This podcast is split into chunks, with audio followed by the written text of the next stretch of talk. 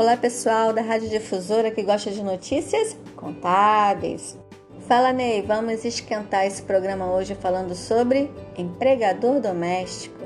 Muitos lares brasileiros precisam contratar um empregado doméstico para os afazeres domésticos.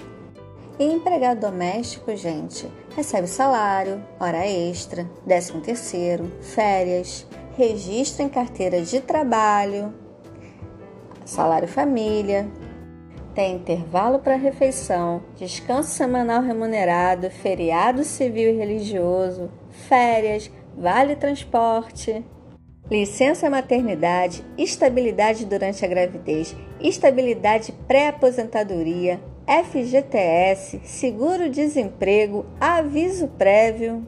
Tá vendo aí quanta coisa? Bem, a gente faz esse serviço para você, viu? Se você precisar registrar um empregado doméstico, lá na Deiane Contabilidade a gente faz esse registro para você e o acompanhamento mensal também.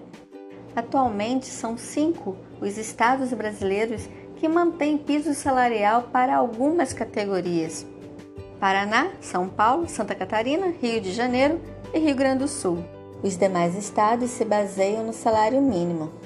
O salário família é pago na faixa de R$ 51,27 para aqueles que têm uma remuneração não superior a R$ 1.503,25.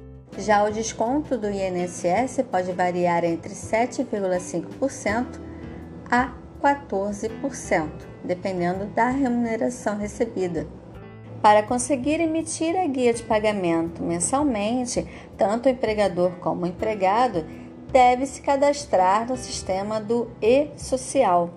E é no site do e-social que o empregador doméstico faz o seu login para que possa entrar mensalmente e preenchendo a folha com os recebimentos e, e ou pagamentos ao seu funcionário, possa gerar tanto a folha de pagamento como a guia para pagamento do INSS e do FGTS mensalmente.